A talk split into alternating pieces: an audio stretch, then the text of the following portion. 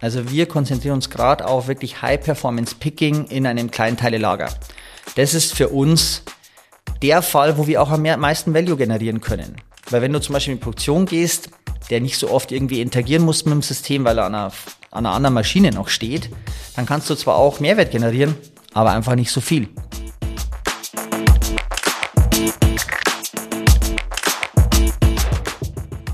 Herzlich willkommen zu Business Unplugged, meinem Interview-Podcast rund um das Thema Digitalisierung. Mein Name ist Johannes Pohl, ich bin Gründer der Piopex und ich spreche mit GründerInnen, UnternehmerInnen, Führungskräften und anderen Heldinnen des Businessalltags über ihre Unternehmen, Visionen, Ideen und Herausforderungen. Kurzum, spannende Themen, spannende Menschen, von denen man lernen kann und inspirieren. Servus aus München zusammen. In der heutigen Folge bin ich bei Nimster zu Gast, einem Münchner Startup aus der Logistikbranche, das mit seinem Variable die Pick-Prozesse in der Logistik produktivitätsmäßig massiv verbessert. Und ich verwende Begriff massiv an dieser Stelle nicht aus Spaß, denn ich durfte das System testen und konnte mich live davon überzeugen, welchen Sprung man schafft bei der Benutzung dieses Gadgets. Wie Nims das macht und wie es überhaupt dazu kam, habe ich mit dem CEO und Co-Founder Andreas Funkenhauser besprochen, der Nimster gemeinsam mit Florian Ruland gegründet hat. Die beiden kennen sich seit der Schulzeit und haben bereits etliche Unternehmen zusammen gegründet. In dem Gespräch haben wir uns natürlich nicht nur der abwechslungsreichen Geschichte bis hin zur Gründung von Nimster gewidmet, sondern vor allem ihre Lösung mehrwerttechnisch für Unternehmen als auch technologisch angeschaut. Die Neugierde und ich äh, nenne es mal auch Risikofreude, neue Dinge auszuprobieren, ist konstanter Begleiter bei ihm und seinem Team und hat zur Entwicklung eines Produkts geführt, in dem ja wirklich echt noch richtig Potenzial drinnen steckt für zukünftige Weiterentwicklungen. Spannend fand ich auch im Gespräch Andreas kritischen Blick auf seine Salesfähigkeiten und seine Ausführungen bezüglich dem Value-Based versus Feature-Based Ansatz im Vertrieb. Bevor es jetzt in die Folge startet, noch ein kurzer Hinweis auch in eigener Sache. Wenn euch der Podcast gefällt, dann abonniert diesen doch gerne und hinterlasst mir 5 Sterne bei Apple oder Spotify. Ich würde mich sehr darüber freuen. Und jetzt wünsche ich euch viel Spaß beim Hören der neuen Folge. Lieber Andreas, herzlich willkommen zu Business Unplugged. Ich freue mich, dass wir die Folge heute bei euch hier im Büro bei Nimster gemeinsam aufnehmen. Hallo Johannes, schön, dass du hier bist. Ja, Andreas, äh, du hast gemeinsam mit Florian Ruland das Startup Nimster gegründet, über das wir heute auch noch ein bisschen im Detail sprechen werden, was ihr da macht. Äh, aber es ist tatsächlich nicht euer erstes gemeinsames Unternehmen, denn 2009 habt ihr AFR Engineering aus der Taufe gehoben, einen Ingenieursdienstleister.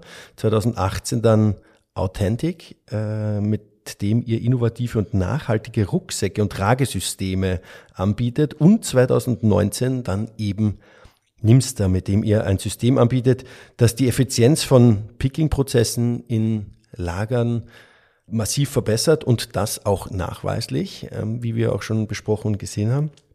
Wenn ich mir das so anschaue, von der Zeitschiene her, ja, da stünde ja eigentlich auch wieder mal eine Gründung an, das, was ihr macht. Habt ihr was in der Pipeline, ihr beiden? Also wir haben uns jetzt mal auf Nimster fokussiert und das ziehen wir jetzt auf jeden Fall mal durch. Ähm, ja, also Florian und ich, wir kennen uns einfach aus dem Studium. Wir haben uns damals eigentlich in, auf einer Reise nach Australien mit der Formula Student besser kennengelernt. Und da ist in einer Bar in Brisbane entstanden, dass wir doch gemeinsam gründen könnten. Und dann haben wir direkt nach dem Studium uns selbstständig gemacht. Also du, wir haben uns ja auch letztes Jahr kennengelernt ähm, und beim Abendessen bei der Veranstaltung hast du mir ein bisschen eure Gründungsstory erzählt. Ich fand die super spannend und inspirierend. Also die Reise, die ihr in den letzten ja, gut 15 Jahren eigentlich ja. unternommen habt. Äh, kannst du die ZuhörerInnen mal ja, diese Reise vielleicht für die ZuhörerInnen kurz Revue passieren lassen? Denn ihr habt ja echt ein paar so crazy Dinge gemacht. Also Formula Student war jetzt schon ein bisschen so da, hat schon mal ein bisschen angetriggert, sage ich jetzt einmal. Aber äh, ja, was habt ihr gemacht, was habt ihr erlebt äh, bis hin äh, zur Gründung von Nimster? Ja, also wir haben damals im Studium an der Hochschule München gemeinsam das Formula Student Team geleitet damals. Und äh, Florian war technischer Leiter und ich war Teammanager, haben wir es damals genannt. Also im Endeffekt auch so, wie wir uns jetzt auch aufgestellt haben. So haben wir damals schon zusammengearbeitet.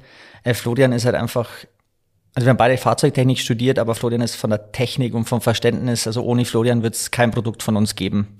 Ist einfach der Tüftler, der aufgrund von seinem Vater her einfach über Nacht Lösungen entwickelt und. Der Daniel Düsentrieb von euch. Äh, ganz genau. Okay. Also mich bezeichnet man, man manchmal so, aber ich muss es dann eigentlich auf den Florian schieben. Ich habe vielleicht eine Idee, aber Florian kann es umsetzen. okay. Und so hat es eigentlich begonnen. Also genau. Wir haben dann damals in der Wirtschaftskrise, war ja 2008 Bankenkrise, haben wir gesagt, boah, wir lassen uns nicht vermieten, ähm, lass uns doch was machen. Also es ist jetzt nicht so, dass wir damals schon ein Ziel hatten und sagen, ja, wir werden jetzt da Mehrfachgründer, sondern die Zeit hat es damals einfach, hat sich ergeben und dann haben wir uns genau erstmal freiberuflich gemeldet, beide unter dem gleichen Namen.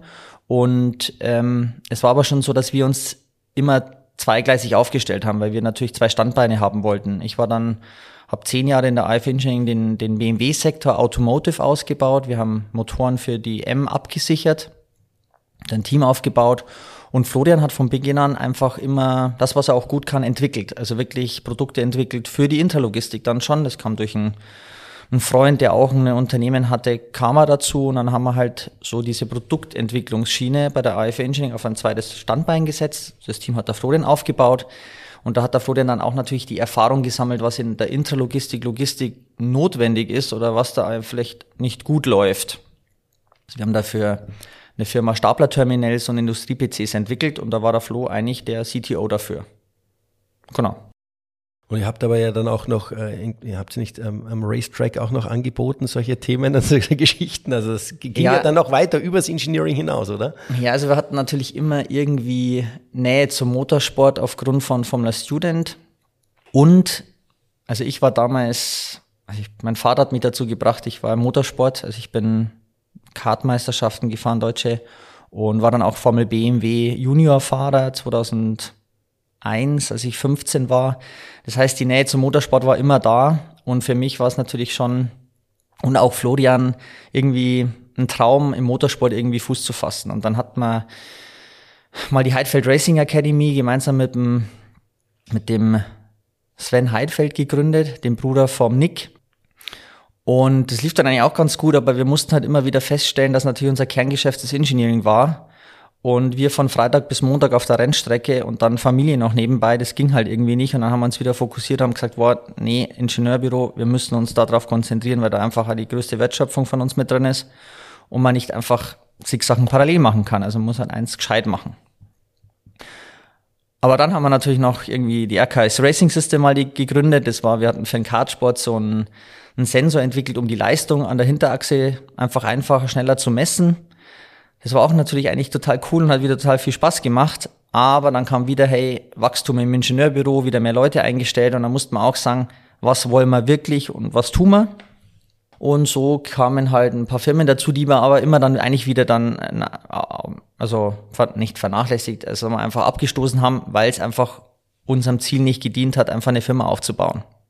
Und dann kamen noch die Rucksäcke, weil die ganz viel mit dem Ingenieurswesen, also jetzt mit dem Automobilsport zu tun haben. Ja, genau. Also zu den Rucksäcken sind wir gekommen, weil ich äh, viel Mountainbiken war, auch immer halt als Ausgleich ein bisschen Sport.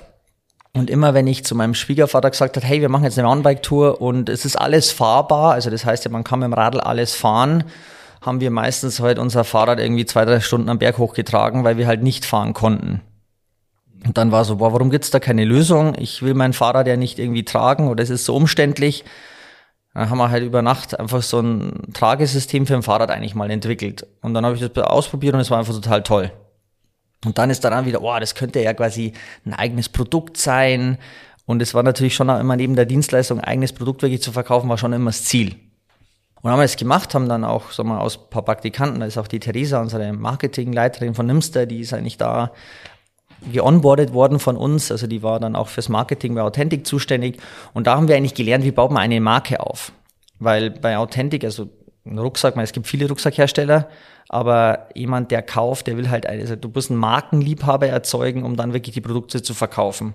Und es war dann auch so, dass wir 2017 den ersten Rucksack hatten, Dann war erstmal der Name irgendwie AFR Outdoor, was jetzt nicht so schick war. Dann haben wir uns ein bisschen beraten lassen und dann haben wir eine Namensfindung gemacht, haben einfach einen Brand-Workshop durchgeführt und dann sind wir eigentlich zu Authentic, also war Outdoor und Technik. Das haben wir so verbunden mit dieser nachhaltigen Produktion der Rucksäcke. Und ganz witzig, wir haben dann natürlich gemeint beim ersten Pop-Up-Store, wir verkaufen da 1000 Rucksäcke und haben dann einen verkauft. Und dann hat es erstmal zwei Jahre gedauert, aber wir hatten natürlich ein Team und von drei, vier Leuten, die das Produkt ja auch noch zu Ende entwickeln mussten.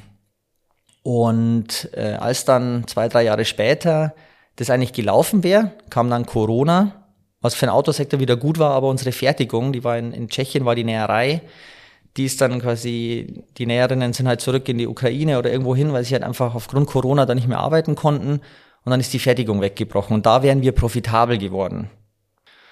Und dann haben wir natürlich, parallel war dann schon Nimster, also vielleicht dann nachher nochmal ausführen, aber dann haben wir einfach gesagt, auch wieder, Fokus muss jetzt wieder woanders liegen, weil wir können wieder eine neue Fertigung aufbauen. Mhm. Das ist nicht so, man geht mit Zeichnungen dann zum nächsten oder man geht nach Asien, da wollten wir auch nie hin, weil für uns nachhaltige Produktion ist in Asien nicht möglich. Und dann haben wir gesagt, gut, Fokus auf Nimster. Die Leute, die bei Authentic waren, haben wir dann zum Nimster mitgezogen und haben dann gesagt, gut, Fokus jetzt auf, auf Nimster. Mhm. Wobei wir den Fokus im Ingenieurbüro nie verloren haben. Wir haben aber einfach die Geschäftsführung als Nimster wirklich die Idee war, wo wir gesagt haben, da können wir jetzt wirklich groß werden, haben wir die Geschäftsführung an, an Mitarbeiter übergeben, die sich halt einfach schon jahrelang, die wir schon jahrelang kennen, die sich einfach auch schon sagen wir, richtig positioniert hatten. Und das war dann auch gut so. Also diese Veränderung, dass du nach dann zehn Jahren im Ingenieurbüro auch mal jemand anders ranlässt, war total geil. Ja. Mhm. Also die hatten einfach wieder andere Ideen und wenn du denen dann die Möglichkeit gibst, wirklich die Ideen zu wirken, wie es ja wir auch immer getan haben mit unseren Startups. Ja, da, da wirst du immer besser, weil du lernst ja aus jedem Fehler. Ja, viel mehr, wie wenn du was gewinnst. Mhm. Und das, genau, ist so die Philosophie und genau, Engineering wächst auch immer noch weiter aufgrund äh, der neuen Geschäftsführung. Ja, und jetzt nimmst du, du hast schon gesagt, es gab schon ein paar Berührungspunkte auch durch den Florian äh, in die Logistik rein. Wenn wir jetzt darauf gehen, es sind ja auch einige ZuhörerInnen, die nicht direkt mit dem Thema Logistik zu tun haben, beziehungsweise aus äh, der Ecke auch äh, kommen. Wie würdest du ähm, die, diesen ZuhörerInnen nimmst du beschreiben, was ihr macht? Weil grundsätzlich steckt es im Namen. Nimster. Also im Bayerischen. Im Bayerischen, genau. Also im Endeffekt, äh, wir schaffen es, dass die Mitarbeiter im Lager die Hände frei haben und damit einfach schneller die Sachen greifen können. Das ist mal ganz banal. Für die, für die, die nicht aus Bayern stammen, das heißt, nimm es dir. Nimm es dir, schneller wie gestern. Genau, und äh, wie wir dazu gekommen sind, also Florian war, wie gesagt, in der Interlogistik schon tätig und hat Staplerterminals entwickelt. Und er kam mal auf mich zu und hat gesagt, hey, wir entwickeln da Staplerterminals. Und im Endeffekt, dieser Mitarbeiter, der auf dem Stapler vielleicht mal was kommissionieren muss, der muss halt immer wieder Wege machen zu diesem Terminal. Da muss er irgendwelche Eingaben tätigen oder er hat so einen Barcode-Scanner, den er dann sich unter den Arm klemmt. Und im Endeffekt ist der Prozess einfach nicht effektiv. Also der macht viel zu viele Wege und arbeitet eigentlich nicht effizient. Und da gibt's ja auch in dem Markt auch noch eigentlich viel zu wenig Mitarbeiter, weil der, der Markt wächst. Jeder will natürlich seine Sachen morgen um neun haben. Und dann kam der Flo halt 2018 war es um die Ecke und hat gesagt, wir müssen da jetzt was Neues machen. Und dann kam es dann noch dazu, dass für die Firma, für die wir gearbeitet haben, die wurde dann verkauft an einen größeren Konzern. Und ja, Konzern ist natürlich nicht mehr so innovativ oder äh, sagen wir, eher träger. Und es war dann für uns nicht mehr so interessant. Weil wenn du dann auf Entscheidungen einfach Monate wartest, dann ist natürlich Innovation schon wieder irgendwie vor, vorbei. Und dann kam der Flo und gesagt, okay, wir müssen da ein, ein Smart Device entwickeln für den Handrücken, das gibt's noch nicht ähm, ich will das machen. Und dann erstmal so, wir sagen natürlich erstmal zu allem Ja.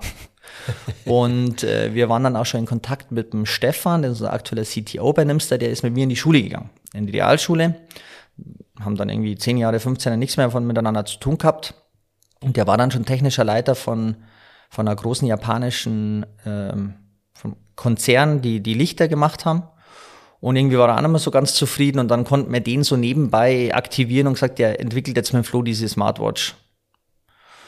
Und ich hatte da überhaupt keine Kontakt mit Logistik. Also eigentlich, ich wusste nicht von das, von was die da sprachen. Als dann der Flo aber 2019 drei Tage vor der Logimat, das ist die größte Messe mhm. in Stuttgart, zu mir gekommen ist und gesagt hat, hey, das Produkt ist jetzt fertig, also unser Prototyp, wir können zusammen auf die Logimat gehen und schauen, ich kenne da ein paar Partner, ob das gut ankommt. Und das war mein erster Kontakt mit Logistik und wir waren da dort und es war krass.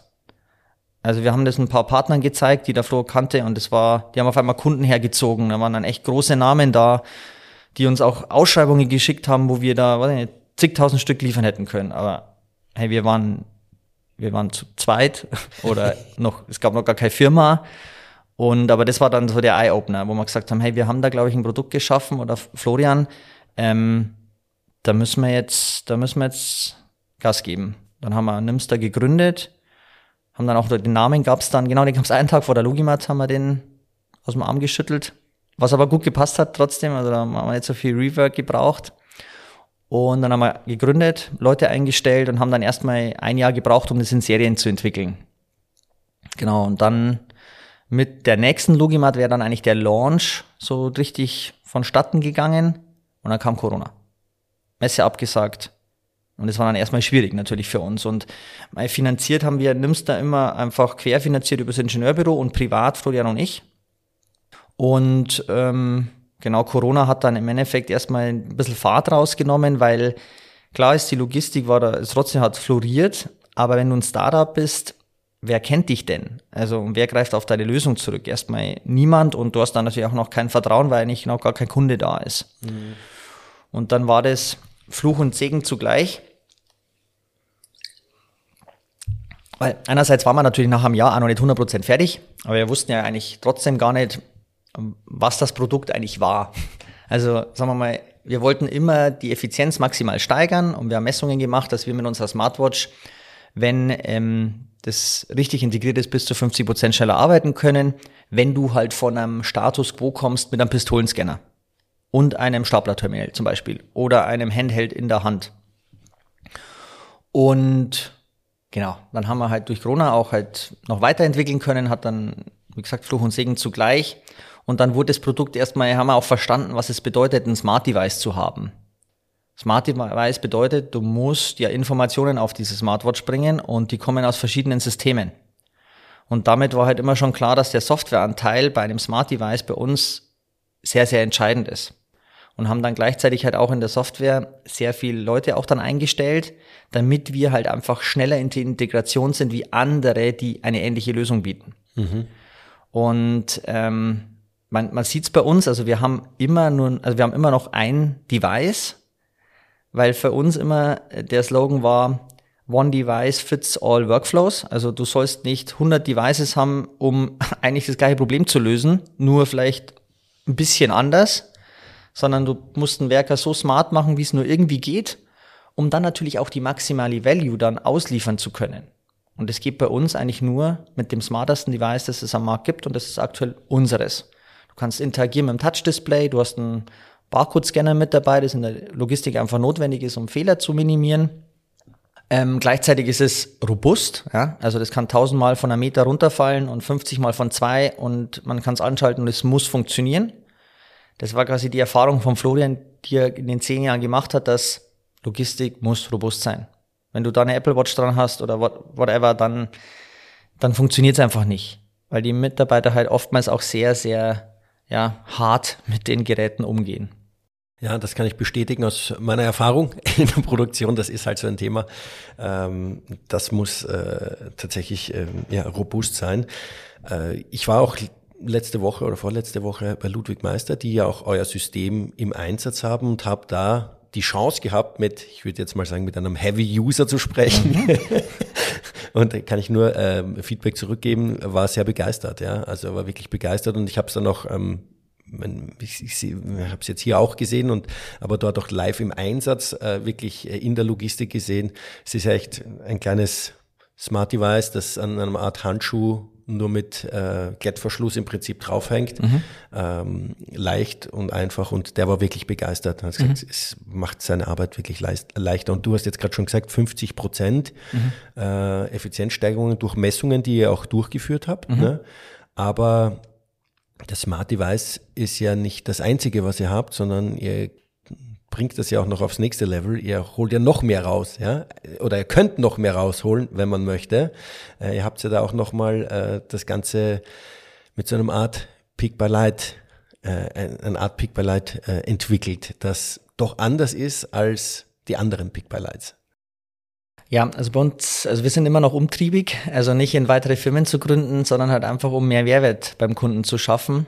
Und wir hatten halt einfach einen Kunden, der hat unser System eingesetzt und hatte parallel noch ein Pick-by-Light-System installiert. Und Pick-by-Light-Systeme, die kosten normalerweise pro Lagerplatz mit Integration und Verkabelung und sehr starres System zwischen 200 und 400 Euro pro Lagerplatz. Dann war das irgendwie so, hey, warum braucht der eigentlich noch eine Smartwatch? Der hat ja eigentlich ein Freehand-System, aber scheinbar war es halt nicht immer zu 100 Prozent zuverlässig. Also du brauchtest ein Device am Mann, um den halt im Workflow oder im Prozess immer mal wieder abzuholen und sagen, hey, wo musst du da jetzt noch hingehen, falls jetzt ein Licht irgendwie nicht anging. Und aber für diesen großen Aufwand und auch Invest, der dafür notwendig ist. Und dann haben wir uns einfach gedacht, das kann ja wohl nicht wahr sein. Wir haben ja eigentlich eine Freehands-Lösung und warum braucht der denn noch so ein Leitsystem? Haben wieder Messungen gemacht und haben halt festgestellt, dass wenn ein Lagerplatz leuchtet, auch bei uns nochmal 30 Prozent schneller gepickt werden kann, weil du halt es einfach siehst. Ja? Also wenn du das siehst, dass der da vorne leuchtet und der leuchtet in der gleichen Farbe wie zum Beispiel unser Smartwatch, dann kannst du wirklich reproduzierbar nochmal 30 Prozent schneller picken. Und da war natürlich das System okay oder die Frage, kooperieren wir dann jetzt mit jemandem und geben am Kunden eigentlich wieder eine Hürde. Hey, du musst erst richtig viel Geld in die Hand nehmen, damit du nochmal 30 Prozent schneller wirst. Und das war für uns natürlich keine Lösung, sondern wir haben dann eigentlich äh, es war da so ein Apple AirTag vor mir gelegen, das der Flo bei seinem Kinderfahrrad installiert hat. Und dann habe ich gesagt, hey, warum, warum leuchtet dieses Apple AirTag eigentlich nicht in allen Farben und kann von unserer Smartwatch angesteuert werden? Und es war dann wieder so eine Idee, wo der Florian sich dann eine Nacht oder zwei mit dem Stefan eingesperrt hat. Und nach drei Tagen hat quasi das funktioniert, dass unsere Smartwatch im Endeffekt so eine Art Apple AirTag ansteuert und in allen Farben leuchten lässt. Und damit haben wir ein System generiert, was du halt einfach Plug and Play an einen Lagerplatz machst. Also wir haben nicht nur ein Licht montiert, sondern wir haben keine Verkabelung am Lagerplatz. Du kannst es irgendwo hinkleben, du kannst diesem Leittag jeden Namen geben, den, den er haben soll, also auch deinen Namen. Und wenn der Name dann von der Smartwatch gesucht wird, dann würde der leuchten. Mhm. Und damit haben wir halt einfach wieder, sagen wir mal, revolutioniert, weil Pick by Light gibt es seit 40 Jahren. Ja. Mhm. Es hat sich im Endeffekt halt nicht verändert. Und was bei uns bei Nimst halt immer irgendwie mitschwingt ist, es muss die User Experience, also die Einfachheit, muss gegeben sein. Einerseits auf der Hardware und andererseits natürlich in der Ansteuerung des Systems. Und was dann auch eigentlich viel entscheidender ist, ist unsere Productivity Cloud, also unsere Software, die jetzt da dahinter steht, die die Smartwatch und auch dann die Litex steuert, weil da fließen ja alle Daten zusammen. Also da kriegen wir ja die Jobliste aus dem WMS und dann kümmern wir uns ja als Nimster darum, dass der Werker maximal effizient gesteuert wird und bieten dann natürlich auch noch dem Werkleiter oder dem Lagerleiter die Möglichkeit, auch zu sehen, was seine Mitarbeiter tun. Also Nimster ist eigentlich eine Werker, eine Werkersteuerung, die es transparent macht und die Werker guidet, analysiert und wiederum verbessert im, in einem. Mhm. Ein bisschen durcheinander, aber grundsätzlich Smartwatch das erste Produkt. Mit unserer Softwareintegration haben wir aktuell die Möglichkeit geschaffen, bis zu 50 Prozent effizienter beim, bei den Firmen, bei den Kunden äh, Picking-Prozesse abzufahren. Mit unserer Productivity Cloud schaffen wir es, dass die Integrationszeiten von aktuell fünf bis 14 Monaten auf ein paar Wochen reduziert wird. Und mit unserem Lightech schaffen wir es dann auch noch, dass die Effizienz so gesteuert wird, wie es der Kunde braucht. Also es ist ja auch so, dass das Leitsystem wird von unserer Smartwatch gesteuert. Das heißt, wenn ich jetzt 100 Mitarbeiter habe und 50 haben die Lizenz der Smartwatch, Advanced nennen wir die, und du hättest dann die Premium bei 50 anderen Mitarbeitern, dann leuchten diese Litex bei diesen 50, die die Premium-Lizenz haben. Mhm. Das heißt, du kannst, sag mal, beim Black Friday oder zu Weihnachten oder wenn du einfach Spitzen hast, könntest du Effizienz in deinem Lager einfach steuern. Und hast dann keine Schwankungen oder musst nicht wieder Personal heiern für zwei Wochen oder whatever. Du kannst einfach, das ist unser Hintergedanke, wirklich Performance in deinem Warehouse kontrollieren. Wenn ich das jetzt schnell hochgerechnet habe, sind es insgesamt diese 30 Prozent sind noch, noch mal auf diese 50, die ihr eh schon reduziert habt, insgesamt dann 65 Prozent äh, effizienter sein. Ne? Also 50 und von den restlichen 50 nochmal 30. Sind wir bei. Also kommen insgesamt auf 65 vom Gesamten. Ja, diese Rechnung ist immer, also muss Daumen man einfach, mal Pi. Genau, also wenn wir jetzt zum Kunden mit der Smartwatch gehen, dann ist die Absprungbasis bei jedem Kunden anders. Also es kommt nicht jeder von einem Pistolenscanner und dem Handheld, wo wir gemessen haben, dass wir 50 Prozent schneller sein können. Es gibt schon welche, die haben halt schon eine, einen Handrückenscanner ohne Display oder sie haben einen Ringscanner. Das heißt, die haben da schon 5 bis 15 Prozent Performance mal rausgeholt in ihrem Prozess. Deswegen, sagen wir mal, mit unserer Smartwatch, sagen wir, im Schnitt können wir 30 Prozent schneller werden. Okay. So. Und was aber jetzt beim Lighttech toll ist, erstens mal, das nutzen ja Kunden, die den Nimster schon haben, unsere Smartwatch. Und wir können auch nachher nochmal vorgehen. Ich habe es ja gesagt, unser Lighttech-Demo, die wir jetzt haben wir ja aufgebaut. Jeder, der kommt und es das erste Mal macht, der ist messbar 60 Prozent oder 70 Prozent schneller, weil natürlich du das System nicht kennst, du kennst die Lagerplätze nicht. Aber wenn du geübt bist, dann können wir nachweislich immer 30 Prozent schneller sein. Also on top zur Smartwatch. Das heißt, wenn du mit Nimster jetzt schon irgendwie den Prozess besser gemacht hast, brauchst jetzt 100 Sekunden für deinen Picking-Vorgang, du würdest Light ein anschalten, dann könntest du in unserem Aufbau 30 Prozent schneller arbeiten, auch wenn du geübt bist. Okay. Jetzt hast du ein paar Sachen schon erwähnt. Ähm, ähm Integration auch ähm, 13, 12, 13, 14, 15 Monate. Äh, ich kann mir vorstellen, dass da der Go-to-Market bei so einer langen Integrationszeit vielleicht auch anfangs auch Corona-bedingt und so weiter und so fort auch gar nicht so einfach war. Äh, ihr braucht ja auch eine gewisse Datenqualität, äh, ihr müsst zugreifen aufs WMS oder auf welche Systeme auch immer ihr zugreift, damit ihr eure Smartwatch mit Daten befüllen könnt. Äh, welchen Herausforderungen seid ihr da gegenübergestanden am Start eurer Reise? Also am Start war es halt so, dass wir eigentlich den Fokus zu wenig gesetzt hatten. Also es ist natürlich so, dass unsere Smartwatch in jedem Bereich eingesetzt werden kann, wo ein Mitarbeiter im Lager, in der Produktion die Hände frei haben muss und gesteuert werden muss. Durch diese Breite sind es natürlich erstmal verschiedene Kunden. Wie, wie, wie target man, äh, targetet man diese Kunden, ist natürlich immer einfach eine Schwierigkeit, wenn du zu viele hast. Und wir haben letztes Jahr unseren neuen Sales-Chef, den CRO André Kleine, ja gewonnen. Und der hat erstmal unsere kompletten Sales auf Value-Based Value Selling umgestellt. Das, das heißt, wir gehen rein mit unserem Mehrwert raus. Also was können wir beim Kunden für Mehrwert generieren und im Picking. Also wir konzentrieren uns gerade auf wirklich High-Performance-Picking in einem Kleinteilelager. Das ist für uns der Fall, wo wir auch am meisten Value generieren können. Weil wenn du zum Beispiel in die Produktion gehst, der nicht so oft irgendwie interagieren muss mit dem System, weil er an einer, an einer anderen Maschine noch steht, dann kannst du zwar auch Mehrwert generieren, aber einfach nicht so viel. Und seitdem wir wirklich hier ganz scharf auf High-Performance-Picking gehen und auch genau mit dieser, mit diesem Wert, den wir erzeugen, beim Kunden auftreten. Also nur mal ein Beispiel, wenn morgen ein Kunde bei uns anruft und sagt, hey, ich habe hier einen Kommissionierprozess, den müssen wir verbessern, dann liefern wir nochmal zwei Tage später einen Demo-Prozess. Also wir können dem aufgrund einer Beispieldatei, einen Job, den er uns gibt, sofort eine Lösung bei ihm live gehen und er testet wirklich mit einer Stoppuhr, wie ist sein Prozess jetzt und wie ist sein Prozess mit Nimster.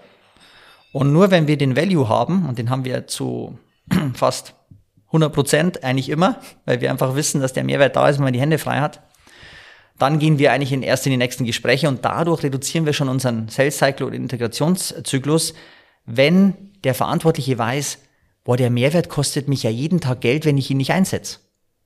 Mhm. Also ist ja klar, also wenn ich 50 Prozent spare, kann man sich ganz einfach ausrechnen, was ich an Kosten habe, die ich jeden Tag verliere.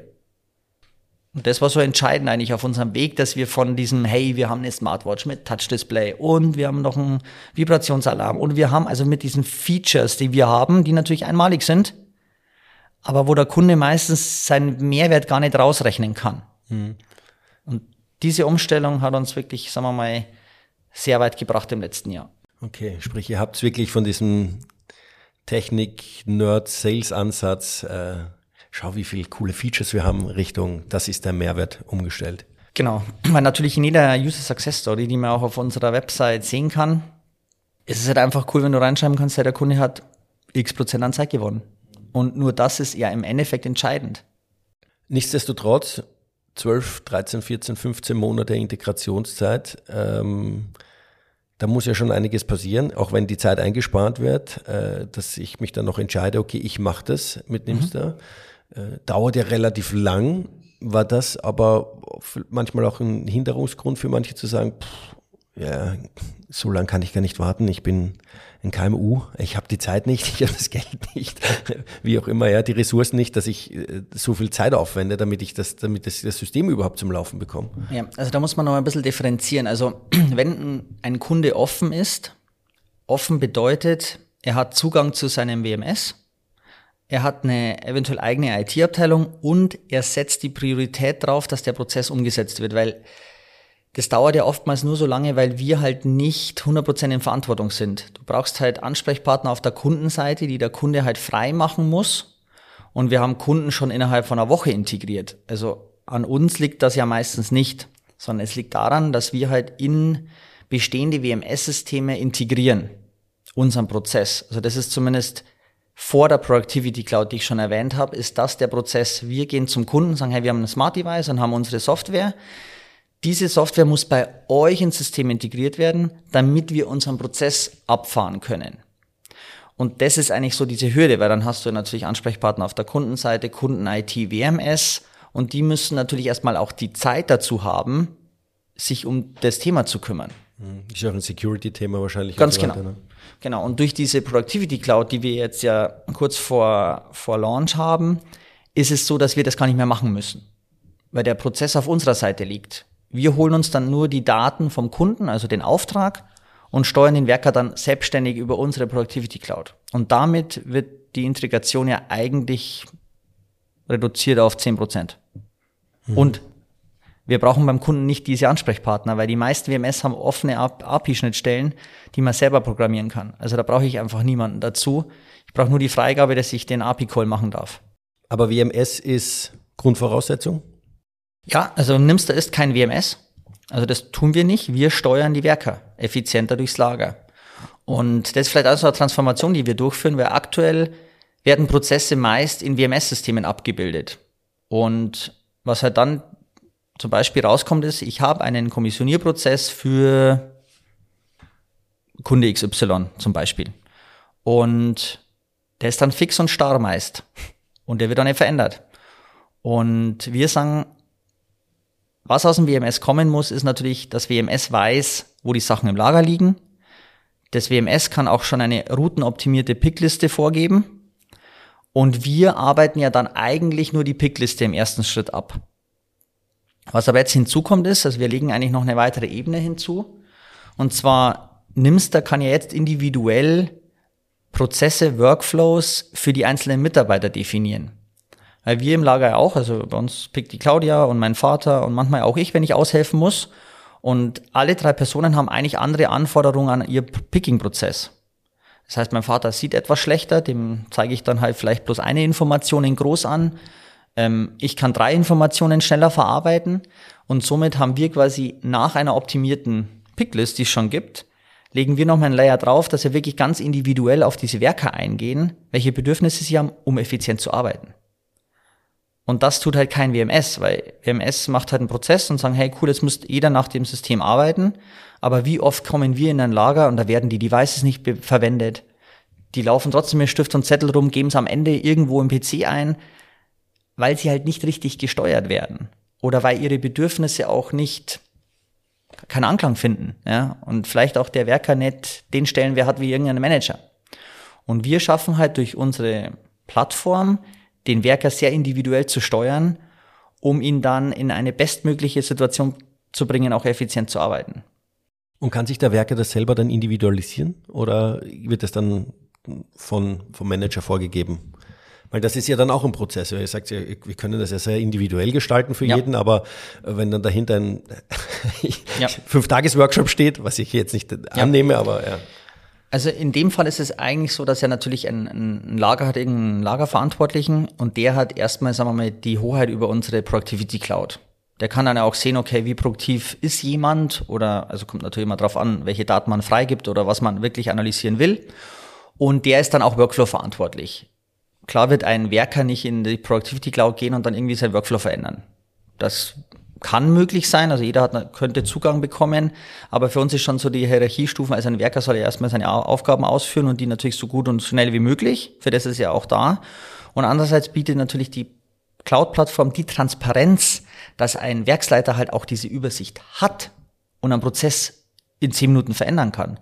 Weil aktuell ist eine Prozessveränderung meistens, ich muss ein Softwarehaus anrufen, ich muss irgendjemand anrufen, ich muss ein Projekt einstellen und dann dauert es ja, bis wieder Effizienz gewonnen wird. Also das ist auch kein leaner Prozess unserer Meinung nach. Also wir stehen ja für Lean Management in dem Sinne, dass wir den Leuten, also den Prozessverantwortlichen in der Firma, die Möglichkeit geben, den Prozess am Werker ad hoc zu verändern.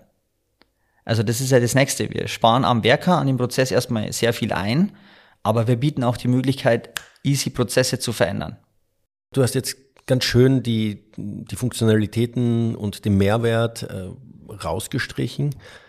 Wer sind denn so die klassischen Kunden, die ihr bedient?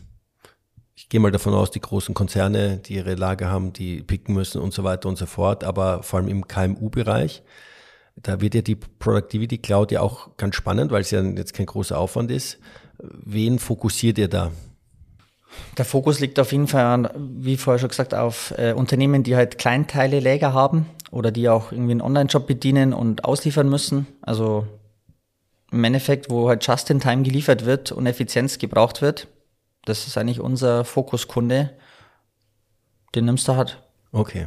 Und was dürften diese Kunden erwarten, wenn man sagt, okay, ich möchte jetzt äh, Nimster ähm, implementieren?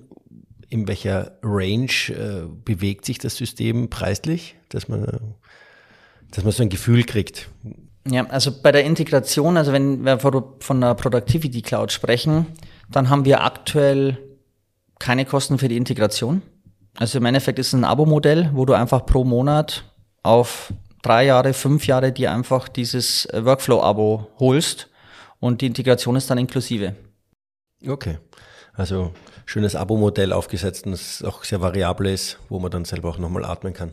Genau, und man kann natürlich erstmal einen Monat testen. Also das ist halt immer für mich das absolut Wichtigste, dass man nicht sofort ein Projekt machen muss, um erst nach dem Projekt dann zu entscheiden, ist es für mich einfach eine Wertigkeit da. Deswegen ist es ja auch so, dass wir, wir haben aktuell über 2000 Smartwatches am Markt und damit auch 2000 Prozesse. Und wir stellen halt schon fest, dass natürlich im ersten Schritt hat der Kunde ja immer seinen eigenen Prozess. Aber bei uns ist der Kommissioner so speziell und es ist den können wir am besten gar nicht verändern, weil ganz schwierig. Das ist immer so. Geht es immer so. Und wir stellen aber fest, dass bei Kommissionieren eigentlich die, zu 90 Prozent die gleichen Prozesse am Markt vorherrschen.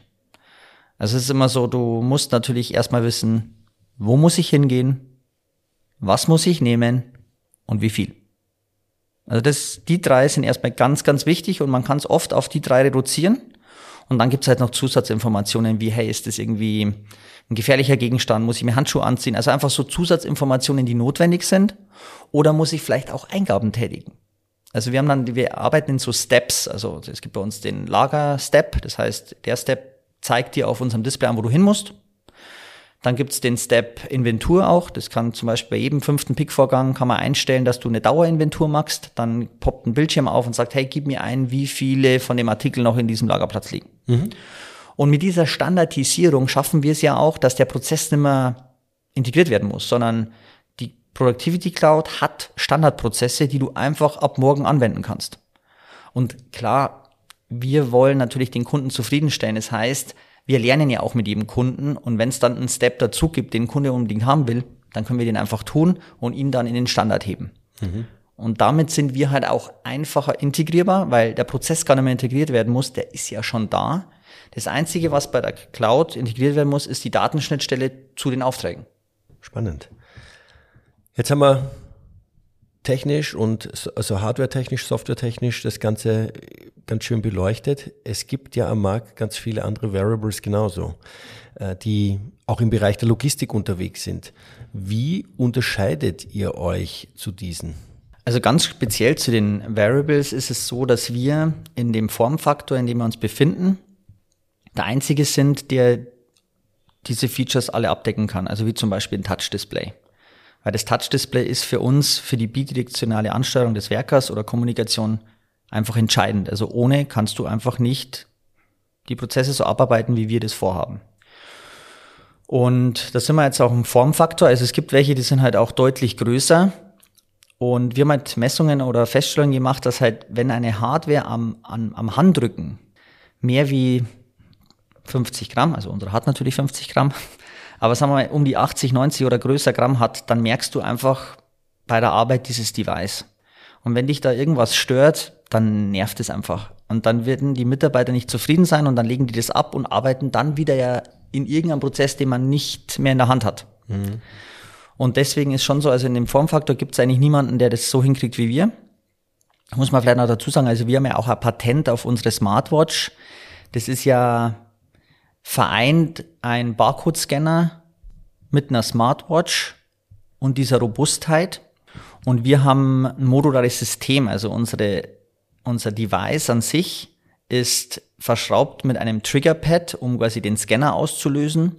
Und dann, wie du vorher angesprochen hast, haben wir so eine Stulpe. Und diese Stulpe hat halt keine Technik drin. Also da ist, da ist jetzt durch unser Triggerpad ist in der Stulpe kein Trigger und keine Kabel. Und alle anderen Variable haben halt meist im Handschuh oder in der Stulpe Technik. Und damit ist es halt nicht waschbar oder ist teuer.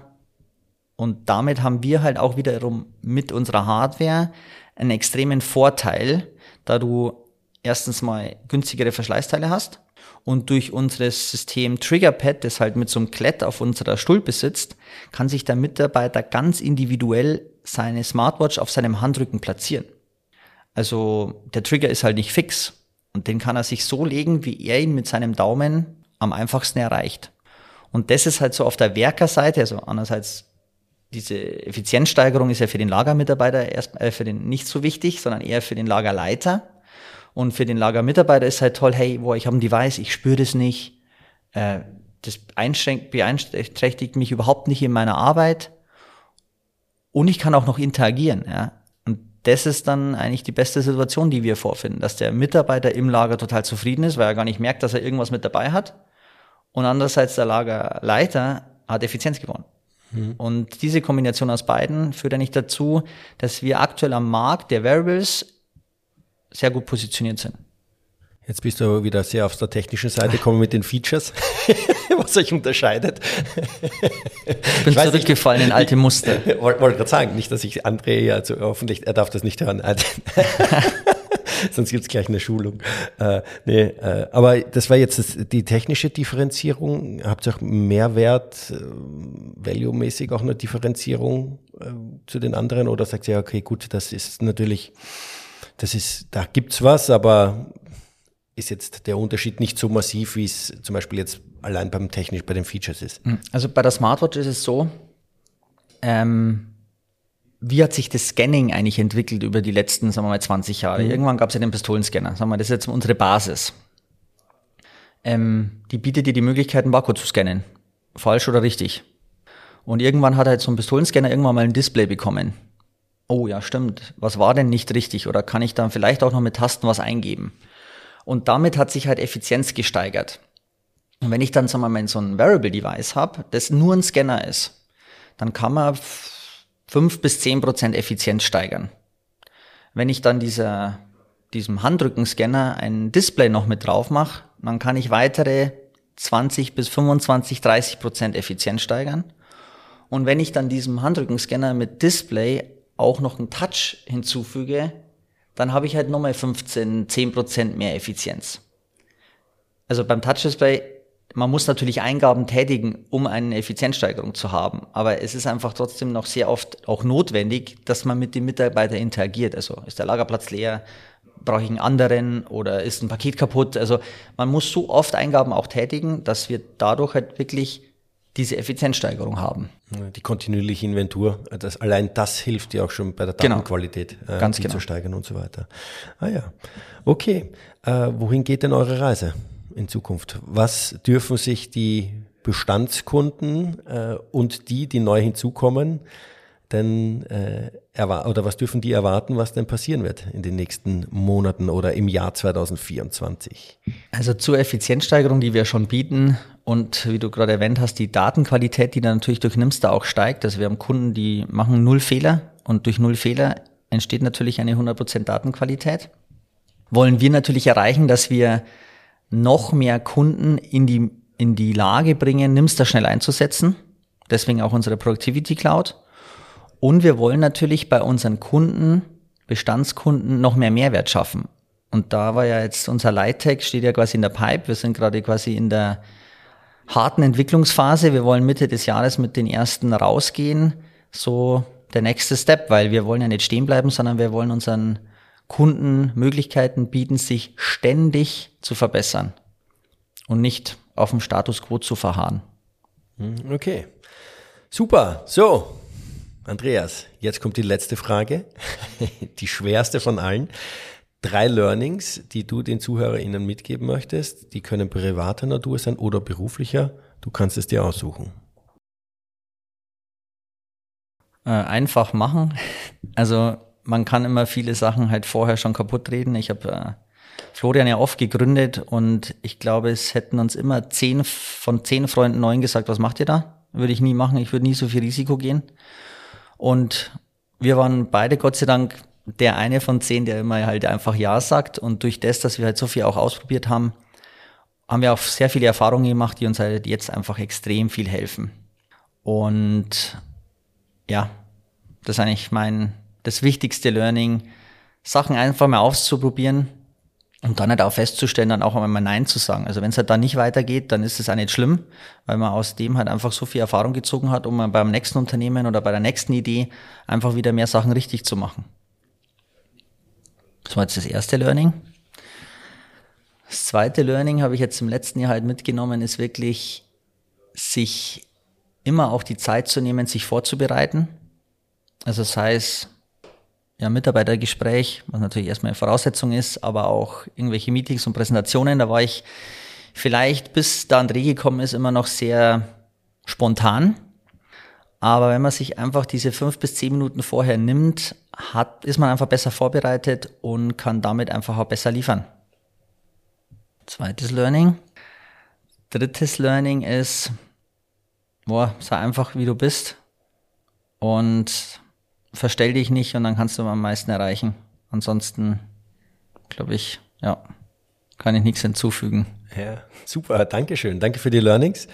Äh, mir hat's sehr viel Spaß gemacht, äh, war super interessant, super spannend äh, zu erfahren, was ihr macht, auch wie ihr da persönlich ja, wie eure Reise dann war, wie ihr zu Nimster gekommen seid. Ich habe auch ein paar Takeaways für mich. Also ähm, das Thema Sales war für euch irgendwie auch so bisschen der, der Trigger oder mhm. sage ich mal der Wendepunkt, als ihr wen reingeholt habt, der wirklich auf das Value-Based äh, Sales äh, Approach da gegangen ist, anstatt die Features, wie die ja. Techniker halt gerne mal so sind, sage ich jetzt einmal, zu verkaufen. Ja, dass, äh, dass ihr auch äh, eigentlich ja gar nicht ins System eingreift, sondern ihr sagt, okay, wir haben nur die Schnittstelle WMS, wir machen nur die Werker-Guidance, relativ simpel das Ganze und was ich auch so rausgehört habe in dem Gespräch, ihr wart auch immer relativ schnell, Ideen umzusetzen, zu sagen, okay, ich habe eine Idee, Beispiel AirTag, ja, und Florian und äh, der Kollege nach zwei Tagen schon mal den ersten Prototypen entwickelt, zu sagen, ja, hier, schau mal, ja, oder ja. wir gehen mal hin, dass das auch äh, bei euch so ein, so ein Thema ist, dass äh, da die ganze Innovationen vorantreibt, dann nicht die, passt ja auch ganz gut mit deinem ersten Learning einfach mal machen, ja, ja. zusammen. Ja, und das, das einfach mal machen ist ja genauso wie das, das, das zählt ja schon zur Vorbereitung. Also oftmals diskutiert man am Anfang schon zu viele Sachen eigentlich tot um es dann gar nicht zu machen. Und man sollte sich immer die Möglichkeit geben, Sachen auch auszuprobieren, um es dann auch messbar zu machen und nicht nur eine Meinung zu haben. Und das ist einfach schon auch der richtige Weg, meiner Meinung nach. Also auch beim Lighttech war ja die Idee erstmal da. Und als es dann funktioniert hat, hieß es ja noch gar nicht, dass es beim Kunden funktioniert. Also wenn so ein Licht halt mal leuchtet und ich bin jetzt mal 30 Prozent effizienter, dann heißt es immer noch, das muss aber dann x Jahre funktionieren, es muss ja dann wieder robust sein und dann gibt's ja schon noch Hürden, die man immer hat. Und die kommen aber erst danach. Also erst muss ja immer eine Value generieren Und hey, die Idee einer Value, die muss man erstmal haben. Und dann brauchst du einfach die richtigen Leute, um, um das umzusetzen, um es dann wieder messen zu können. Und deswegen ist so einfach mal machen und immer halt mit einer gewissen Weitsicht dann aber auch sich zuzutrauen, auch wieder Nein zu sagen. Genau. Cool. Sehr schön. Andreas, danke. Danke für deine Zeit, danke für die Einladung. Und ich freue mich zu sehen, wie eure Reise weitergeht. Und äh, ich bin mir sicher, bei meinen Werksbesuchen, die ich regelmäßig durchführe, ich werde sicher auf Nimster irgendwo wieder stoßen und die werden auch wieder begeistert sein, weil es ist wirklich ein sehr schönes und äh, handliches Device für die Logistik. Viel Erfolg für die Zukunft und äh, bis bald. Johannes, vielen lieben Dank für die Einladung und äh, also für die Einladung in den Podcast. Und ja, natürlich schön, dass du hier bist. Hast ja nicht weit. Und ja, vielleicht sehen und hören wir uns ja mal wieder. Auf jeden Fall. Das war das Interview mit Andreas Funkenhauser. Infos zu Andreas und Nimster findet ihr wie immer in den Show Notes.